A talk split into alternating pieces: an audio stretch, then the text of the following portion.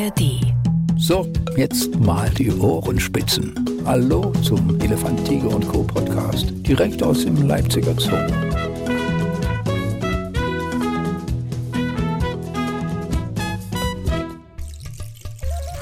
Eine neue Folge Elefant, Tiger und Co., der Podcast. Es ist so warm, wie es zu dieser Jahreszeit sein müsste, aber es hier eigentlich im Gondwanaland auch immer ist. Und das Thema ist heute ein Prominenter, der noch ein bisschen wahrscheinlich Rampenlicht sucht, der Soldatenara. Dazu gleich mehr, aber erstmal unsere, meine menschlichen Gesprächspartner, die mir den Soldatenara auch ein bisschen vorstellen wollen. Roy Schubert und Lennart Faber. Seid gegrüßt, ihr beiden. Hallo. Hi. Wir haben ja noch nicht das Glück miteinander gehabt. Ähm, deswegen äh, fange ich erstmal ganz zart mit Wissensvermittlung an. Der Soldatenara. Das klingt für mich erstmal jetzt nach Ara, also nach Papagei. Bin ich da zumindest auf der richtigen Fährte? Genau, also da bist, bist du erstmal richtig. Viele Besucher fragen auch immer, ist das jetzt ein Ara oder ist das ein Papagei? Aber alle Aras sind quasi Papageien, aber nicht alle Papageien sind Aras. Also die Ja. Aras sind quasi eine kleine Untergruppe Ja. in dem großen Reich der Papageien. Und da gehört unser Soldaten-Ara natürlich auch dazu. Lennart, da an dich natürlich die Frage, bleibt vom Namen noch der Soldat. Äh, Was hat dieser Vogel mit Militär zu tun? Ähm, meines Wissens nach geht das auf die Färbung von dem Tier zurück. Ja. Ähm, der hat ja ein relativ grünes äh, Federkleid mit so ein bisschen Rot an, an der Stirn. Natürlich noch einige andere Farben mit in, im Kleid äh, verbaut. Und das erinnert so ein bisschen an die Militäruniform im Südamerika-Bereich. Aber, aber nicht jetzt so ein tiefes Tarngrün, also schön bu- ein, ein buntes, schmuckes Grün, oder wie würdet ihr es Es ist beschreiben? schon eher ein dunkleres Grün, das so das meiste vom Federkleid überwiegt. Okay, also ein unauffälliger Papagei tatsächlich? Na, also unauffällig würde ich ihn jetzt, jetzt nicht nennen. Also wie gesagt, das, das, das Grüne, das, das deckt halt schon ganz gut ab. Ja. Aber durch seine markante rote Kappe und in den großen Schwärmen, wo er meist unterwegs ist, fällt er natürlich schon stark auf. Ach, er hat einen höheren Dienstgrad sozusagen, also eine, eine, rote Kappe. Genau, genau. Er hat einen höheren Dienstgrad und der Name kommt halt daher, dass äh, man früher dachte, er sieht halt aus wie so ein bisschen wie so ein Leutnant, also ein gedecktes grünes Mantel und eine rote Kappe auf. Ähm, so dass er quasi jetzt auch vom wissenschaftlichen Namen tatsächlich auch äh, Ara Militaris heißt. Also das ist keine deutsche Erfindung, sondern schon der Entdecker hat quasi gesagt, nee, der muss nach dem Militär benannt werden. Und, und äh, ich habe auch Bilder gesehen, da war zumindest in den Schwingen unten auch noch eine andere Farbe mit drin. Oder äh, habe ich da jetzt vielleicht einen falschen Soldatenara gesehen? Nee, nee, die haben auch ähm, unter anderem Blau mit, mit im, im Federkleid ähm, und ein bisschen, noch ein bisschen mehr Rot. Diesen Türkistöne. Ähm, es ist schon sehr farbenfroh, wenn man genauer hinguckt, aber eben dieses hauptsächliche Grün ist so das, was einem erstmal ins Auge fällt und natürlich mit der roten Kappe. Und diese restliche Farbung, ist das quasi so was extrem Individuelles, wie zum Beispiel beim Zebra, dass jedes anders, anders gestreift ist? Nee, bei jedem Tier so grob das Gelbe. Also daran könnt ihr sie jetzt nicht unterscheiden. Wie, wie, wie viele Tiere habt ihr denn eigentlich? Also, also wir hier im Zoo haben, haben zwei Tiere, ein Pärchen oder wie wir im Zoo halt sagen 1,1 Okay. ähm, von unserem ähm, kleinen Soldaten Ara oder mexikanischen Soldaten Ara. Genau, und wir haben Pärchen und das ist quasi die Bruni und der Max. Also wenn du jetzt sagst, der kleine Soldatenara ist jetzt nicht so einer, wie man sich vorstellt, der sitzt auf deiner Schulter und, und reicht bis oben zur Kopfhaut und könnte einem vom Kopf was runter, sondern sind kleiner. Nein, der ist, der ist größer, also er könnte Ach, heißt klein, ist aber groß. Ja, also es gibt, es gibt halt zum einen die großen Soldaten-Aras, Ja. ne, die, die sind dann nochmal so zwei Köpfe größer, also die sind, haben ungefähr eine Kopf-Schwanzlänge von 60 Zentimetern und unser kleiner Soldaten-Ara hat so 40 Zentimeter. Also ist immer noch ein ganz großer Vogel, aber halt kleiner als der große. Wo, wo ist der eigentlich bei euch hier? Ist der in, in, in einem Vogelhaus? Ist das im Gondwanaland? Wo ist der Soldatenara überhaupt? Ähm, der ist am alten Vogelhaus dran, bei Ja. den ganzen anderen Papageienvolieren. Da ist auch gerade ein schön großes äh, Schild zum Zootier des Jahres, da das ja der Ara ist. Ähm, gar nicht so schwierig zu, zu finden. Warum ist er jetzt eigentlich zum Beispiel Zootier des Jahres geworden? Hat er ein bisschen ein kleines Popularitätsproblem oder? Naja, also man, man müsste halt erstmal aufgreifen, was so quasi das Zootier des Jahres ist. Ja, Ähm, mach das bitte für mich. Genau, also das ist quasi eine Initiative von, von mehreren zoologischen Organisationen und quasi die haben irgendwann gesagt, so normale Artenschutzkampagnen sind ein bisschen tröge, damit erreichen wir die Leute einfach nicht so ganz. Und deshalb Ja. haben die sich jedes Jahr quasi ein, ein Wappentier rausgepickt. Das war zum Beispiel mal das Krokodil, es war mal der Beo und dieses Jahr ist es halt der Ara. Und der soll quasi in den Zoos Werbung machen ähm, für seine bedrohten Verwandten in der Natur. Und dieses Jahr, wie gesagt, ist es der Ara, aber mit Schwerpunkt tatsächlich aus, auf dem Rotohr-Ara und auf unserem ähm, Soldaten-Ara. Und warum ist dann diese Kampagne jetzt nicht dröge? Also wie machen die beiden Werbung? Also dadurch können halt Zuschauer oder Besucher halt besser verknüpfen, dass quasi dieses Tier, was sie direkt vor sich sitzen haben, tatsächlich in der Natur wirklich bedroht ist. Als wenn ich jetzt irgendwas ähm, denen erzählen würde über, ähm, über Lebensraumverlust und sowas und die können das nicht greifen. Ja. Ähm, so ähm, ist es quasi möglich, genau mit diesem Tier den näher zu bringen, worum es im Artenschutz geht. Lennart, wie hieß euer Paar nochmal? Max und Bruni heißen die Wie, beiden. wie, wie lang sind die beiden eigentlich schon zusammen und ist es ein tolles Paar oder wie, wie, kommen, die, wie kommen die miteinander klar? Also Oh, jetzt wird der Spickzettel bemüht, ja. Ja. Entschuldigung, das muss Ja, ich was- schon mal mit erwähnen. was so Daten angeht, bin ich jetzt nicht so der, der sich das alles super merkt. Also die beiden sind jetzt äh, 14 und 15 Jahre alt. Also hier, Bruni ist zum Beispiel Juni 2008 geschlüpft. Das also ist, aber, ein das ist schon alt. Klingt alt für mich, ist das alt? Oder? Also es ist jetzt nicht super jung, aber es ist, da geht noch ordentlich was. Also viele Papageien, Okay. auch die größeren Arten, können ordentlich alt werden. Ja. Also da, bei- die meisten Papageien sind wirklich so im, im, im Raum zwischen 40 bis 60. Okay, alles klar. Also da- ja da fast geht noch ordentlich Jugendlicher. Ja, also sie sind jetzt im besten Zuchtalter. Okay. Genau. Und in der Hinsicht läuft auch gut was, oder? Also unsere Soldatenaras, wie ganz viele andere bedrohte Tierarten, sind natürlich in einem europäischen Zuchtbuch eingegliedert. ja. Und es gibt quasi einen wissenschaftlichen Arbeiter, der den kompletten Bestand managt. Und äh, wir haben ein bisschen den Nachteil, dass Runis Schwester in Paris sitzt Ja. ähm, und brütet wie nichts anderes. Okay. Also die hat, glaube ich, schon 14, 14 Küken bekommen. Und so, dass der Zuchtbuchführer uns erstmal gesagt haben, also wenn es möglich ist, brauchen wir von diesem Genpool jetzt erstmal nicht noch mehr Tiere, weil es relativ schwer zu vermitteln ist, quasi von, von diesen ganzen genetisch relativ gleichen Tieren, denen quasi immer einen neuen Partner zuzuordnen, so dass quasi unser Strang jetzt schon sehr, sehr gut im Zoos verteilt ist. Das ist aber auch fies für Bruni. Ausgerechnet in der Stadt der Liebe klappt es bei ihrer Schwester so viel besser. Und, und wie, wie, wie oft hat sich Bruni denn schon vervielfältigt? Noch gar nicht. Noch gar Noch nicht. gar nicht. Also ihre Schwester ist halt zwei Jahre älter Ja. und die hat halt vorher angefangen und wo Bruni soweit war, die erfolgreichen Zuchten gehen so mit sieben, acht Jahren Ja, los. ja. Ähm, und bei Bruni war es noch später, dass sie quasi zum ersten Mal gelegt wurde. Und da wurde uns schon gesagt, ah, macht mal ein bisschen Piano. Also wenn es jetzt nicht sein muss, dann muss es nicht. Deshalb hat sie noch gar nicht. Aber ich meine, sie hat ja auch noch circa 20 gute Jahre. Wie kommen die beiden denn miteinander klar? Also ansonsten wäre das jetzt kein Problem. Die würden sich schon verstehen, oder? Nö, die haben da schon Interesse aneinander, die kommen ganz gut klar. Man- Manchmal haben sie so kleine Streitereien, aber das Ja. ist äh, ganz normal. Also es sind auch nur so kleine Dinge, wo sie sich mal ein bisschen dann kurz in die Wolle kriegen. Das ist ja bei Menschen auch nicht anders. Das ist völlig klar. Wie, wie, wie kann man die beiden denn überhaupt voneinander trennen? Also dass da jetzt keine Fortpflanzung stattfindet. Also mu- muss man sie quasi dann in getrennten Volieren halten, oder? Nee, das auf keinen Fall. Also der Vorteil an, an Vögeln ist es natürlich, dass man da relativ leicht eine Zucht verhindern kann. Ja. Also man kann natürlich in erster Linie gar keine geeignete Nistgelegenheit hinhängen. Okay. So dass sie quasi, also der Papagei oder die Aras sind eigentlich größtenteils Höhlenbrüter. Das heißt, auch in der Natur würden die in, in alte Bäume gehen oder in Felswände.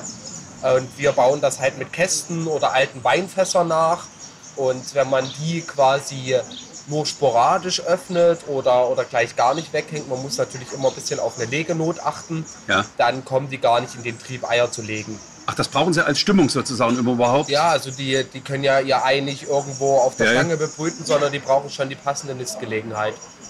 Und wenn das alles nicht ausreicht und sie trotzdem da drin Eier legen, hat man natürlich noch äh, die Möglichkeit, diese Eier etwa zu schütteln oder anzustechen, so dass quasi diese Eier sich gar nicht entwickeln können.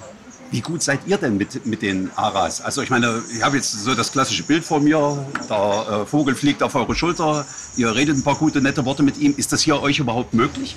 Nee, da sind die beiden doch ein bisschen zu schüchtern für. Also wir können mit denen reingehen, kein Problem, und äh, können sie dann auch ähm, von den Ästen raus futtern. Also wenn, wenn wir irgendwas hinhalten, kleine Nüsschen oder so, dann kommen die schon ran und wollen das haben. Ja. Ähm, wirklich anpassen lassen wollen die sich jetzt zum Beispiel auch nicht. Das, Ja. sind- das lassen wir denen auch. Das muss jetzt auch nicht sein. Ist klar. ähm, Ich würde auch sagen, also wir, wir sind halt eine, eine wissenschaftlich geführte Einrichtung und kein Zirkus. Also wir machen mit unseren Aras jetzt kein Kunststück, also setzen uns eine Augenklappe auf und nehmen den auf die Schulter. Ähm, das äh, würde auch einfach das falsche Bild vermitteln. Also wir beschäftigen uns schon mit unseren Aras, äh, aber wir sind eigentlich umso glücklicher, wenn die sich miteinander beschäftigen ähm, und quasi arteigenes Verhalten zeigen, als dass die jetzt irgendwie bei uns einen Purzelbaum machen das ist einfach auch von unserer Seite nicht so gewollt. Soweit meine ich es doch gar nicht, aber trotzdem, ich meine, wenn ihr reingeht, wollt ihr ja auch, dass es miteinander klarkommt. Also, dass ihr euch vertrauen und natürlich den Tieren vertrauen könnt. Äh, müsst ihr da aufpassen, wenn ihr reingeht zum Beispiel? Kann ja auch in die andere Richtung gehen, äh, dass sie sich verteidigen wollen? Also, also unser Ara-Pärchen ist wirklich sehr, sehr lieb. Also die, die machen wenig. Wenn sie mal einen schlechten Tag haben, dann drohen sie einmal ein bisschen an und sagen, geh mal einen Schritt zurück oder sowas. Aber sonst ist das Handling mit denen eigentlich sehr, sehr entspannt. Es ist immer manchmal ein bisschen schade, wenn wir sie alle paar Jahre mal fangen müssen, ähm, was unausweichlich ist. Ja. Dann merkt man schon, dass sie ganz lange wieder brauchen, um dieses Vertrauensverhältnis wieder zu schaffen. Also monatelang dann oder was? Oder? Ja, also ist unterschiedlich. Bis es wieder, glaube ich, komplett da ist, geht schon wieder so einen Monat ins Land, ähm, wo sie dann quasi nicht mehr vor einen abhauen oder einen androhen. Ähm, das dauert dann schon wieder einen Monat. Ja. Also ein Ara ist sehr, sehr nachtragend. Ja, wobei man sagen muss, bei anderen Papageienarten geht das teilweise sogar noch länger. Also ähm, ein Kollege von mir hat viel mit Chaos gearbeitet zum Beispiel und die haben, mussten den auch mal, also ein Tier auch mal fangen und der hat wirklich, es hat zwei Jahre gedauert, bis der wieder Vertrauen zu diesem Pfleger hatte. Und da sind wir schon ganz glücklich mit dem einen Monat, denke ja, ich. Ja. Das, ist, das ist auch eher Papageien-typisch, ja? Weil ich dachte immer, gerade mit Papageien geht das ruckzuck. Nach, äh, sagen wir mal, einem Jahr können sie mit einem reden und so weiter und so fort. Nee, gar nicht. Also das ist ein ewiger Prozess.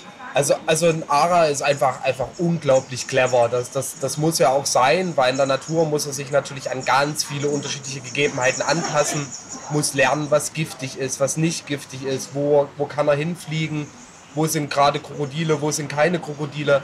Ähm, und diese Cleverness übernehmen die natürlich auch mit zu uns in die menschliche Obhut.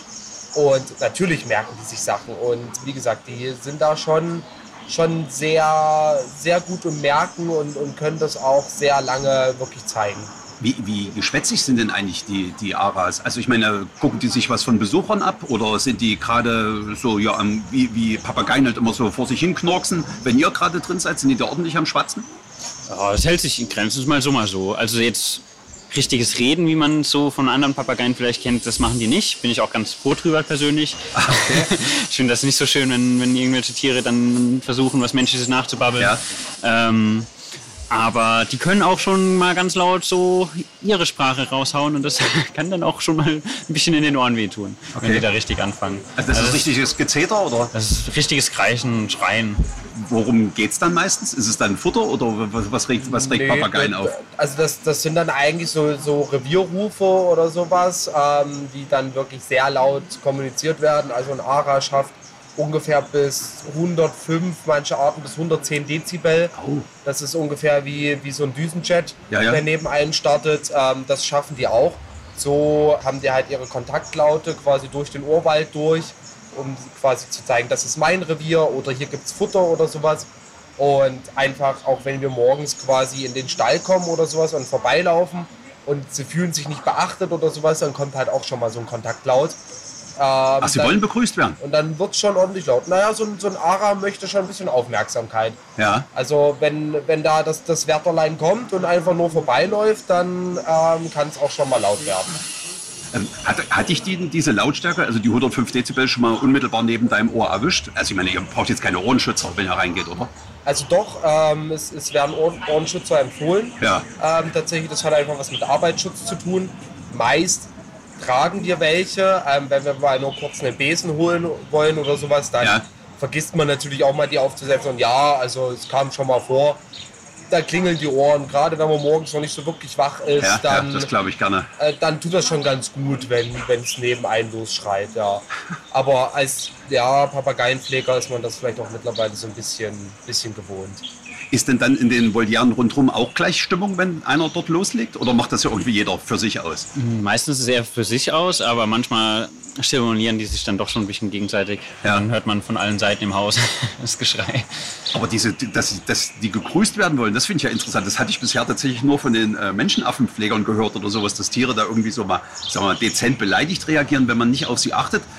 nur bei euch oder generell bei jedem Pfleger, der reinkommt? Ähm, naja, also Sie wissen natürlich, wann der Pfleger kommt. Ich glaube, wir sind jetzt im Revier, sind wir beide die festen Pfleger. Ja. Es gibt noch so ein, zwei Leute, die dort auch noch mitarbeiten. Die kennen sie natürlich auch. Da wird natürlich das Gleiche verlangt. Und ähm, natürlich, wenn äh, zum Beispiel der Tierarzt oder sowas mal vorbeischauen kommt, dann äh, ändern sich die Kontaktlaute, weil dann geht es nämlich in Drohnen über. Das glaube ich gern, ja, Die, können, die ja. können schon sehr gut unterscheiden, wer jetzt gerade reinkommt. Ja. Ähm, Ob es jetzt quasi der Handwerker ist, der jetzt gerade mal noch ein Brett reparieren will, der ist denen relativ egal. Ja, ja. Na, aber wenn der, wenn der Pfleger kommt, dann wollen sie schon Aufmerksamkeit. Und wie gesagt, wenn jemand kommt, mit dem sie relativ viel Schlechtes verbinden, dann wird natürlich auch losgezetert und versucht, diese Person zu vertreiben. Muss man fragen, bei, bei Papageien sind äh, Männchen wie Weibchen gleichprächtig, ja? Da gibt es jetzt nicht das Klassische vom Vogel. Jein. Okay. Also es gibt viele Arten, gerade bei Aras oder so, die sehen meist identisch aus. Ja. Wenn man beide nebeneinander hat, kann man ein bisschen unterscheiden, dass das Männchen einen etwas größeren Schnabel hat und ein bisschen muskulöser aussieht. Klar, ja. Ähm, ist aber sonst kaum zu sehen. Aber es gibt zum Beispiel andere schöne Papageienarten wie Edelpapageien oder China-Sittiche, wo sich die Geschlechter komplett unterscheiden. Ja. Also zum Beispiel bei den Edelpapageien, die Männer sind komplett grün und die Weibchen sind äh, blau-rot. Also da kann man extreme Unterschiede sehen, aber jetzt quasi bei unseren kleinen Soldaten Ara. Steht nicht einer länger vorm Spiegel oder Nee. andere. Ist, kann man denn bei solchen Vögeln auch Eitelkeit beobachten? Habt ihr das Gefühl, dass sie sich manchmal selber sehr schön finden? Also beim Flamingos hatte ich immer mal gehört, dass die, dass die sich schon sehr mögen und alles, was spiegelt, ist toll. Ist die Gruppe groß? Ja, also das, das betrachte ich, glaube ich, eher nüchtern. Also ich meine, unsere Papageien verbringen viel Zeit am Tag, ihr Gefieder zu putzen und sowas. Ja. Aber ich glaube, das ist auch alles Instinkt, weil wenn das Gefieder nicht richtig funktioniert oder sowas, reicht dann meist die eine Sekunde, die sie nicht haben, und um dem Alligator wegzukommen oder Ja, ja, sowas ja. und dann gefressen zu werden. Und man muss natürlich auch sagen, nur das hübschste Weibchen oder das hübscheste Männchen findet natürlich einen Partner ähm, und kann sich vermehren und seine Gene weitergeben. Also unsere Aras pflegen sich schon ausgiebig, aber eitel würde ich vielleicht da jetzt so nicht ganz so reindeuten. Findet denn sowas wie na- füreinander werben dann überhaupt statt, wenn ihr jetzt quasi gerade keine Fortpflanzung zulasst? Fällt das dann komplett weg? Oder habt ihr schon mal so ein bisschen Tanz um den Partner? Ja, so ein bisschen, ähm, So ja, das so aneinander werben ist schon ab und zu mal da. Man muss halt dazu sagen, wenn so ein Paar erstmal fest ist, dann nimmt das auf jeden Fall ab ähm, im Vergleich zu, wenn, wenn sie es das erste Mal finden. Die klassische Gewöhnung einer Ehe findet dann statt oder was? Oder? Kann man so sagen, denke ich. Okay. Ja, ja, das würde ich so sagen. Ja. Ja, also erstmal müssen die sich natürlich in den ersten Jahren finden. Da findet natürlich eine ausgiebige Balz statt. Da macht, macht das Männchen allerlei Hokuspokus, um das Weibchen wirklich zu beeindrucken. Aber da sich Aras ja wirklich ein Leben lang binden ähm, und wenn das Pärchen sich dann wirklich gefestigt hat, dann finden immer mal nur so kleine Liebkosungen statt. Also Ja. da wird mal gegenseitig ein bisschen im, im Gefieder rumgekrault. Ähm, aber dass dann so extremes Balzgehabe ist, wie, wie man es jetzt, sage ich mal, von unseren einheimischen Amseln kennt oder sowas, die dann ganze Hinterhöfe unsicher machen, so machen unsere Aras das dann nicht mehr. Wie seid ihr eigentlich muss ich sagen, zu den Aras gekommen? War das eure erste Station? Ich habe tatsächlich, ich habe nun mit etlichen Tierpflegern schon gesprochen und Vögel ist immer so am Anfang so ein bisschen das Reservierte, wenn man so in die Lehre kommt. Ja, okay, sind auch tolle Tiere, aber wie war das bei euch? Also ich kann jetzt nur von mir sprechen. Ist also ich habe ich hab in einem anderen Betrieb gelernt, äh, im, im Tierpark Gera. Das war ein ziemlich kleiner Betrieb. Und am Anfang hatte ich eigentlich noch gar keinen Schwerpunkt. Also mir war es eigentlich relativ wurscht. Ich wollte was mit Tieren machen und habe mich aber schon angefangen, während der Lehre immer mehr für Vögel zu interessieren. Ähm, jetzt nicht unbedingt Papageien, sondern generell Vögel, weil es ist halt bei Vögeln so, so faszinierend. Man hat halt so viele kleine Stellrädchen, die man drehen kann. Also man kann das Nest so ein bisschen nach links variieren, wenn es nicht funktioniert. Oder dann stellst du mal ein bisschen das Futter um. Und man kann da ganz viele kleine Kniffe anwenden, die ich, sage ich mal, jetzt bei so einem Huftier so ein bisschen vermisse. Also das Huftier, da ist meist ein Hengst in der Gruppe, der deckt. Wenn genug Futter da ist, gibt es ein Jungtier. Ja, Und bei Vögeln, die, die sind da alle ein bisschen komplizierter, die sind kleine Divas, die wollen dies, die wollen das. Und das fand ich schon immer faszinierend. Ja. Und in meiner weiteren beruflichen Laufbahn äh, habe ich mich da immer weiterhin gebildet. Also ich war dann in Rostock in einem Vogelrevier fünf Jahre, war dann zwei Jahre in Indonesien, äh, habe dort ein, ein Artenschutzprojekt mit aufgebaut, äh, was auch sich um endemische Vogelarten gekümmert hat. Ähm, und bin dann zurück nach Deutschland gekommen und in Leipzig ähm, dann auch wieder mit Vögeln und jetzt größtenteils Papageien in Kontakt gekommen. Das macht schon auch ganz viel Spaß. Was sind denn zum Beispiel kleine Stellschräubchen, die du mit Futter jetzt erreichen kannst? Naja, also zum Beispiel wir in der Pflege, wir unterscheiden immer zwischen Erhaltungsfutter und Zuchtfutter. Okay. Also das kann man auch ein bisschen so bei Menschen vergleichen, wenn man jetzt quasi so ein Bodybuilder ist. Ne? Und man, man möchte quasi an so einem Wettbewerb teilnehmen und man ist ein bisschen außer Form. Dann hört man mit so einer normalen Nahrung auf und sagen wir pumpt richtig Energie in sich rein, damit die Muskeln richtig aufgebaut werden. Und das funktioniert halt bei so einem Vogel genauso, wenn du zur Brut hinschreitest, dann musst du da auch richtig Eiweiß reinkloppen, richtig Energie reinkloppen, damit diese Vögel zur Brut schreiten. Weil Ja. natürlich in deren natürlichen Lebensraum wird es dann feuchter, wird es wärmer auch normalerweise, dann kommen die Insekten alle raus, die können mehr fressen und das stimuliert quasi die Brut. Und das müssen wir hier quasi auch nachahmen. Das äh, verlangen die dann von euch oder leit- leitet ihr das mit ein? Also müssen die euch daran erinnern, dass die das brauchen oder, äh, oder steuert ihr das? Also wenn sie uns daran erinnern müssten, dass sie das brauchen, dann haben wir was falsch gemacht. Okay. Also wir müssen das schon selber ein bisschen im Blick behalten, äh, müssen gucken, okay, jetzt balzen sie, jetzt wollen sie, jetzt wollen sie ein bisschen Nest bauen und sowas. Und in dem Moment also mussten wir eigentlich vorher schon hochgefahren sein. Lennart, dein Gang zu den äh, Vögeln, gerade jetzt zu den prächtig gefiederten, war das auch ein klar offener Weg? Oder? Nee, nicht unbedingt. Also früher tatsächlich haben mich eher so Rabenvögel oder auch Greifvögel sehr interessiert. Aber trotzdem auch Vögel. Ja, aber ich glaube, das war eher ein geringer Teil damals. Okay, ja, okay. Also als ich äh, das erste Mal in einem Zoo gearbeitet habe, ähm, habe ich mich tatsächlich ein bisschen verliebt. Das war damals in Heidelberg. Da konnte ich im Praktikum dann auch in das Vogelrevier da da eingucken und konnte dann eben Kontakt auch zu, zu Kolkraben und zu Keas, die mich bis heute wirklich sehr faszinieren, ähm, Ja. aufbauen und immer mit denen arbeiten. Und das hat mich total fasziniert und hat mich auch so ein bisschen dazu bewegt, dass ich äh, in den Beruf weitergehen möchte. Aber umso mehr ich dann in diesem Revier mit den ganz vielen auch kleineren Vögeln gearbeitet habe, umso mehr ist die Faszination gestiegen. Und ich finde, Vögel sind einfach so vielseitig und faszinierend auf so diverse Weisen, da kann man sich wirklich drin verlieren.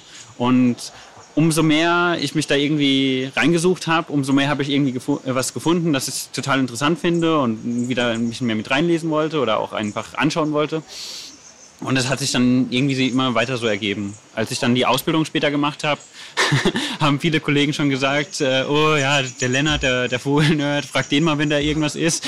Und das äh, Hast ist du irgendwie schon so da geblieben. eine Spezialrichtung sozusagen? Ja, obwohl ich immer gesagt habe, eigentlich will ich mich da gar nicht so auf die Linie festfahren, weil mich interessieren die ganzen anderen Tiere auch, genauso. Also vielleicht, ja, vielleicht Vögel schon ein bisschen mehr. Okay, okay, okay, ja, Sagt ja. der mit einem Vogeltattoo auf dem Arm. Ja, Ja, Ne, Jetzt ist es raus.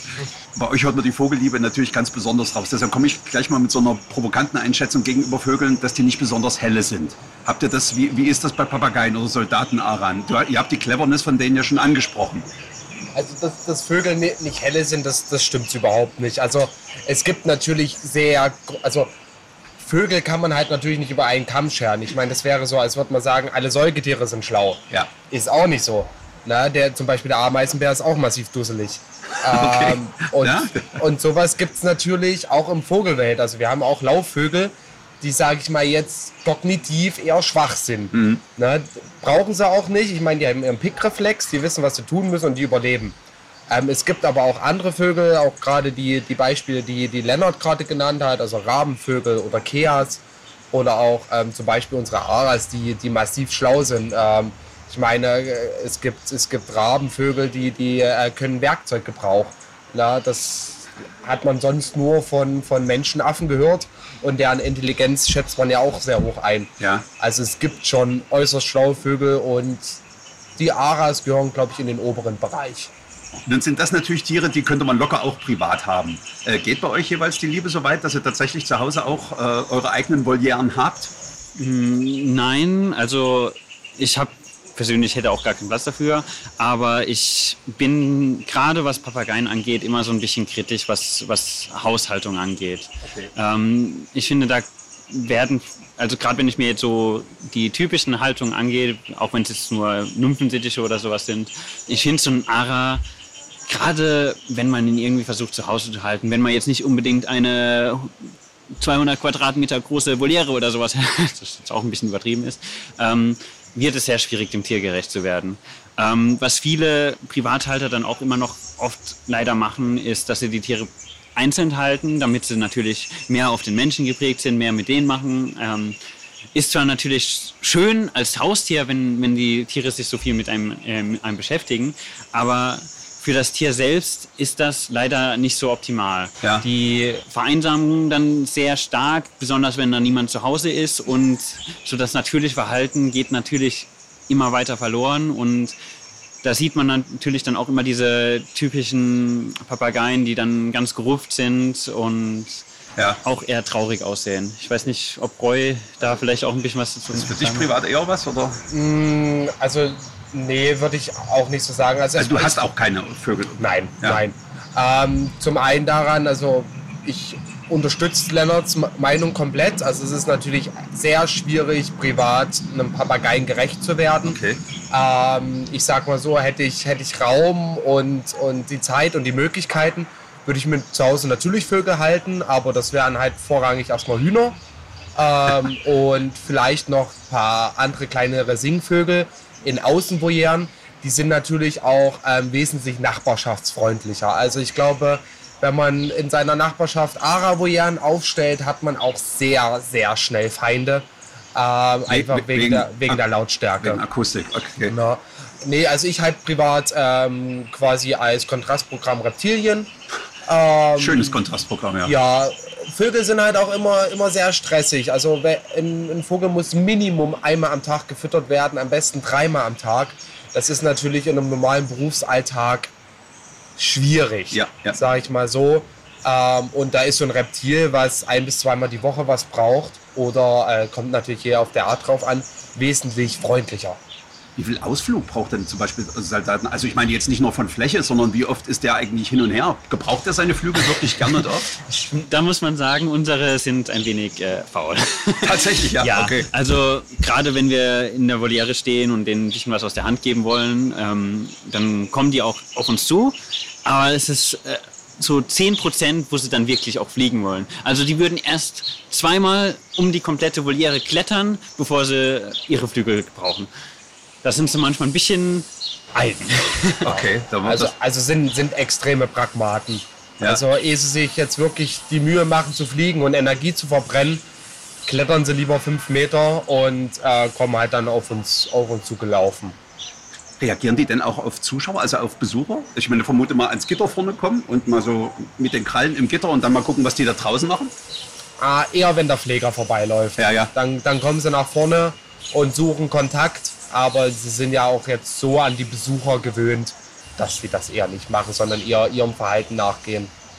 Weil wir gerade die gewöhnungsbedürftige Geräuschkulisse ansprechen, äh, gerade im Hintergrund hier im Gondwanaland kommen Bauarbeiten in den Vordergrund. Deshalb wollen wir ja an dieser Stelle auch abbrechen. Ich danke euch recht herzlich. Hier waren einige Begriffe dabei, die ich tatsächlich noch nie gehört habe. Wie hießen die Tiere nochmal außer den Rabenvögeln? Keas? Keas, das sind neuseeländische Papageien, ja.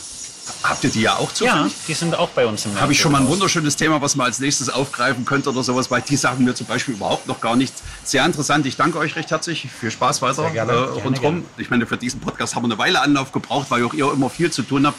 Deshalb herzlichen Dank dafür. Bis bald mal wieder. Bis bald. Vielen Dank. Dann wäre also alles gesagt. Elefant, Tiger und Co. Ein Podcast von Elefant, Tiger und Co. und MDR Sachsen.